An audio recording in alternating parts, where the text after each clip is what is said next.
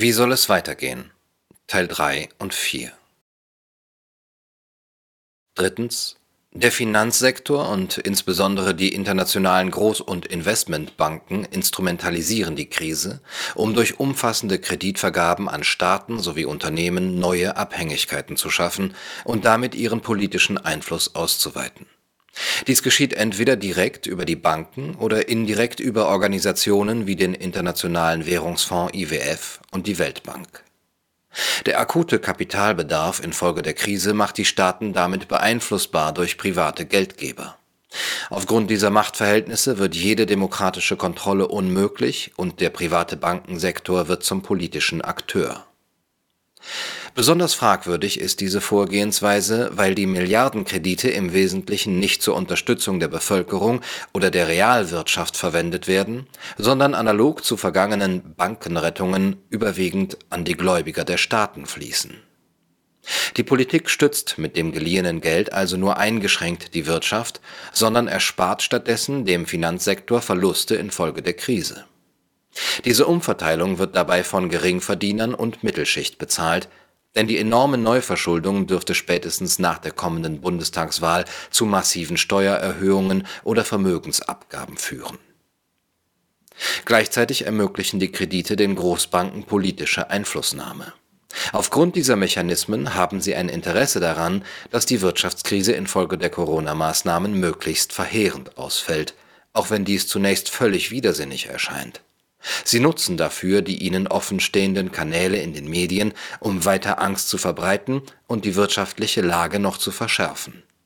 Daneben werben sie über Institutionen wie den IWF oder die Weltbank für eine Machtverschiebung zugunsten überstaatlicher Organisationen, weil damit ihre Einflussmöglichkeiten auf die globale Finanzpolitik weiter zunehmen. Großbanken und IWF beeinflussen die weltweite Reaktion auf die Corona-Krise erheblich. Der Finanzsektor macht bereits heute in der Außenpolitik sowie in der weltweiten Reaktion auf die Corona-Pandemie großen Einfluss geltend. So waren bei dem im Oktober 2019 durchgeführten Planspiel Event 201 des Weltwirtschaftsforums und der Bill and Melinda Gates Foundation auch Personen mit Verbindungen zur Weltbank anwesend, um die finanzpolitische Vorgehensweise bei einer möglichen Coronavirus-Pandemie festzulegen.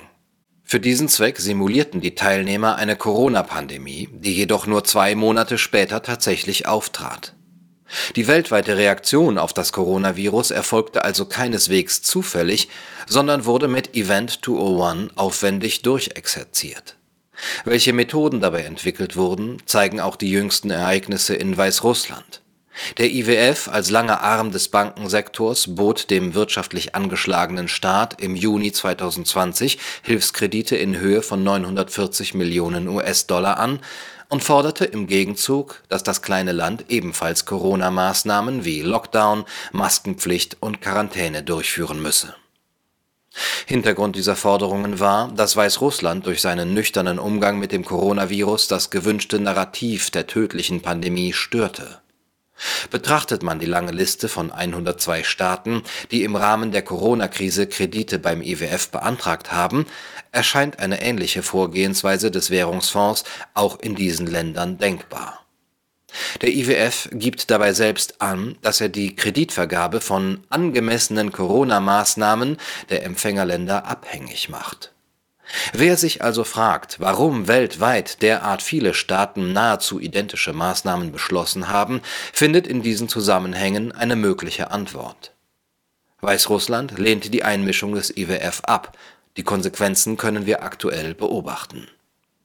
Dass es der EU bei ihrem aktuellen Kurs gegen Weißrussland nicht wirklich um den Ablauf der möglicherweise manipulierten Wahlen geht, zeigt nebenbei bemerkt die Tatsache, dass die OSZE die Einladung des Landes zur Wahlbeobachtung vor Ort mit einer dürftigen Begründung abgelehnt hatte.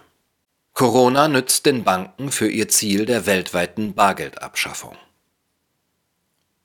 Neben den politischen Aspekten missbraucht der Finanzsektor die Krise, um die bereits seit langem angestrebte weltweite Bargeldabschaffung weiter voranzutreiben Vielen Menschen ist dabei leider nicht bewusst, welche Auswirkungen der Umstieg auf digitale Währungen hätte und welch enormes Missbrauchspotenzial damit verbunden ist.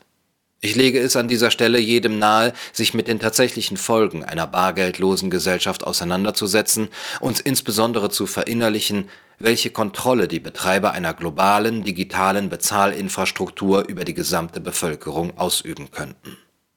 Auch sollte man sich bewusst machen, dass diese Unternehmen nach einer Abschaffung des Bargelds bei jedem Bezahlvorgang weltweit mitverdienen würden, was ich persönlich ihnen keineswegs zugestehen möchte. Einflussreiche Kräfte, die bereits vor Corona intensiven Lobbyismus für die weltweite Bargeldabschaffung betrieben haben, nutzen die Krise nun für ihre Ziele aus. Dass dies auch auf Microsoft-Gründer Bill Gates zutrifft, sei an dieser Stelle nur am Rande erwähnt. Angesichts der enormen wirtschaftlichen Potenziale in diesem Sektor ist es jedenfalls unwahrscheinlich, dass es diesen Akteuren am Ende um etwas anderes ginge als um Geld und politischen Einfluss auch wenn sie dies hinter öffentlichkeitswirksamen Spendenaktionen verbergen. Wenn uns nun also erzählt wird, dass wir wegen Corona auf Bargeld verzichten müssen, dann sollten wir die starken wirtschaftlichen Interessen dahinter nicht ausblenden. Erwähnenswert ist in diesem Zusammenhang, dass die UN auch hier ihren Namen dafür hergibt, um für diese globale Kampagne des Bankensektors zu werben. Der Finanzsektor installiert sein Personal in der Spitzenpolitik, und wir alle sehen tatenlos zu. Insgesamt komme ich aufgrund meiner Beobachtungen im Bundestag zu dem Schluss, dass der Finanzsektor mit einer erstaunlichen Selbstverständlichkeit Einfluss auf die Politik nimmt und mittlerweile sogar sein eigenes Personal in den höchsten politischen Ämtern positionieren kann, ohne dass es zu einem öffentlichen Protest dagegen käme. Wenn Goldman Sachs Manager oder IWF-Vorsitzende Präsident der Europäischen Zentralbank werden können, hat die EU offensichtlich jede Nähe zu den Bedürfnissen und Interessen der Bevölkerung verloren. Und wenn BlackRock-Vertreter in Deutschland als Kanzlerkandidat gehandelt werden, dann sind wir über die Absichten und Methoden des Finanzsektors scheinbar zu wenig informiert und dementsprechend zu unkritisch. Das aber sollten wir sein, wenn einerseits die Vermögen der Milliardäre stetig zunehmen und gleichzeitig auch bei uns immer mehr Menschen in Armut leben. Diese Entwicklung ist kein Zufall, sondern das Ergebnis jahrzehntelanger Politik zugunsten der reichsten 0,01 Prozent. Der größte Finanzkonzern der Welt, BlackRock, berät die EU mittlerweile ganz offiziell in finanzpolitischen Angelegenheiten kann man die Beeinflussung der Politik durch die Finanzindustrie noch offensichtlicher machen? Im Jahr 2010, als die Süddeutsche Zeitung noch kritisch über den Einfluss des Finanzsektors berichtete, schrieb ihr ehemaliger Chefredakteur Heribert Prantl zu diesen Zusammenhängen es muss aber auch darüber geredet werden, wie man es wieder hinkriegt, dass in Europa nicht das Geld und die Finanzmärkte das Sagen haben, sondern die Volksvertretungen und die von ihnen gewählten Regierungen. Ein anschauliches Beispiel für diese Einflussnahme des Finanzsektors auf Vertreter unserer Bundesregierung bietet der aktuelle Cum-Ex-Skandal der Großbank Warburg, bei dem Steuergelder in dreistelliger Millionenhöhe gestohlen wurden. Unser eigener Bundesfinanzminister, damals als Hamburger Bürgermeister, übersah diesen Diebstahl vereitelte später die Rückforderung der Gelder, belog den Finanzausschuss des Deutschen Bundestages über die Anzahl an Gesprächen mit Warburg-Vertretern und sagt nun, da sich die Vorwürfe nicht mehr abstreiten lassen, dass er sich an den Gesprächsinhalt der einzelnen Treffen nicht mehr erinnern könne. Liebe Leser, solche Leute bekleiden die wichtigsten Ämter unserer Bundesregierung und entscheiden darüber, wie sich die Vermögensverteilung in Deutschland entwickelt.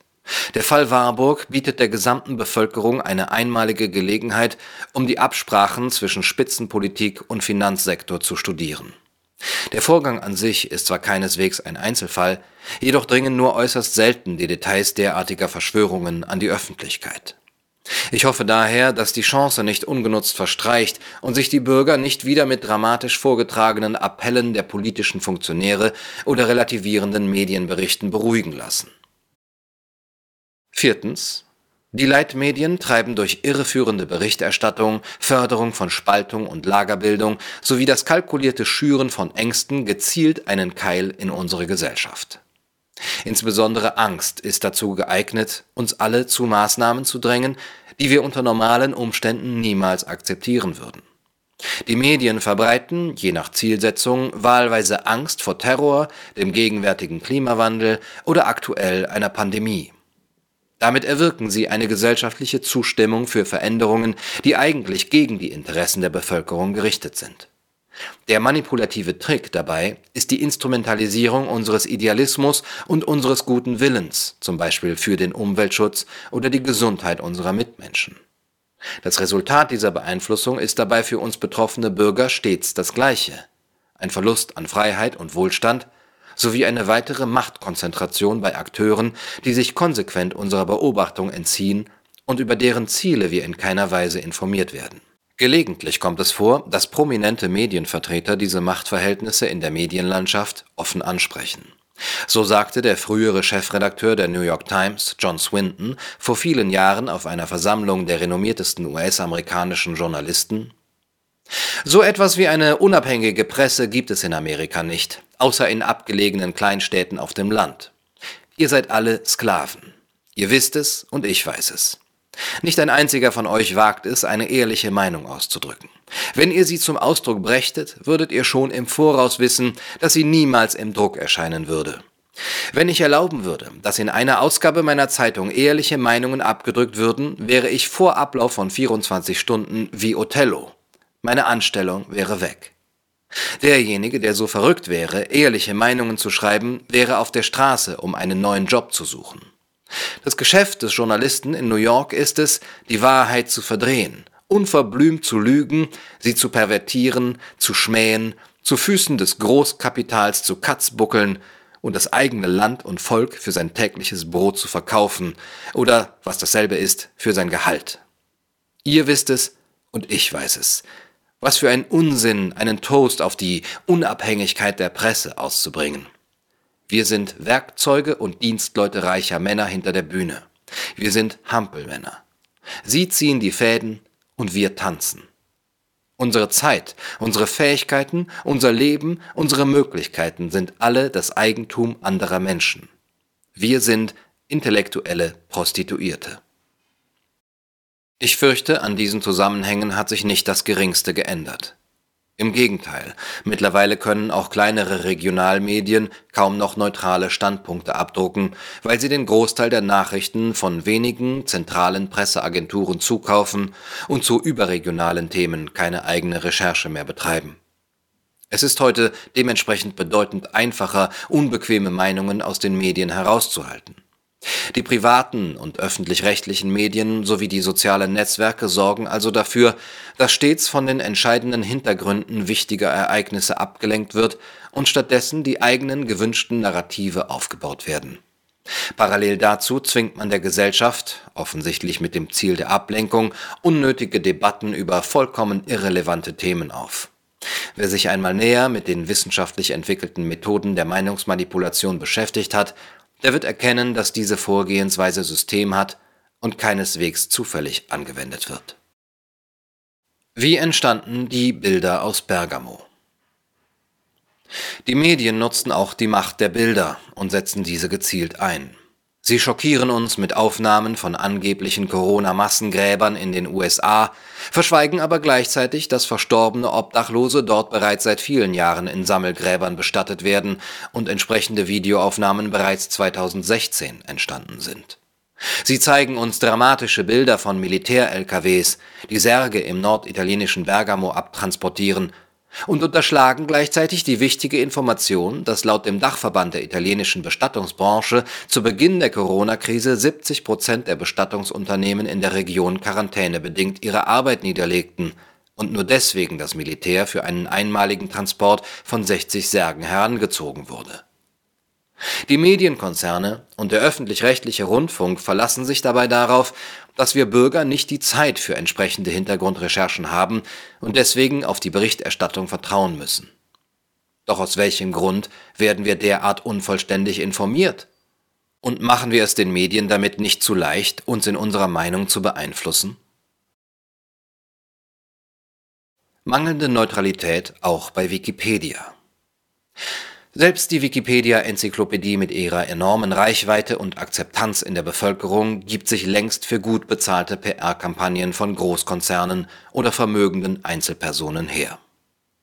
Gleichzeitig entwickelt sie sich immer mehr zum digitalen Pranger für Personen außerhalb des Mainstreams. So wurde auf Wikipedia im Rahmen der Corona-Krise systematisch der Ruf zahlreicher renommierter Wissenschaftler, wie beispielsweise des Nobelpreisträgers Luc Montagnier, beschädigt, obwohl diese noch vor Corona zu den angesehensten ihres Fachs gehörten. Besonders hinterhältig ist diese Vorgehensweise, weil man sich gegen diese Form der öffentlichen Diffamierung nicht wehren kann und das interne Wikipedia-Regime jede Korrektur verhindert. Besorgniserregend ist dabei auch der aktuelle Trend, mittels sogenannter Faktenchecks unbequeme Sachverhalte zum Coronavirus dreist zurechtzubiegen und missliebige Meinungen zu diffamieren. Corona-Narrativ wird Kindern mit Computerspielen eingeprägt. Auch der öffentlich-rechtliche Rundfunk beteiligt sich am aktuellen Corona-Framing und schreckt dabei selbst vor der gezielten Beeinflussung von Kindern nicht zurück. So ließen beispielsweise ARD und ZDF ein beitragsfinanziertes Corona-Computerspiel für Jugendliche entwickeln, bei dem man als Spieler hochinfektiösen Kleinkindern oder Verschwörungstheoretikern ausweichen muss. Ich überlasse es jedem selbst, ob eine derartige Öffentlichkeitsarbeit auf Kosten der Beitragszahler noch einem seriösen Umgang mit der Pandemie entspricht.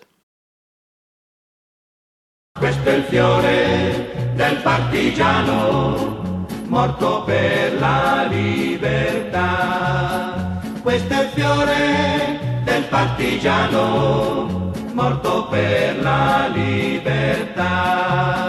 Questo è il fiore partigiano morto per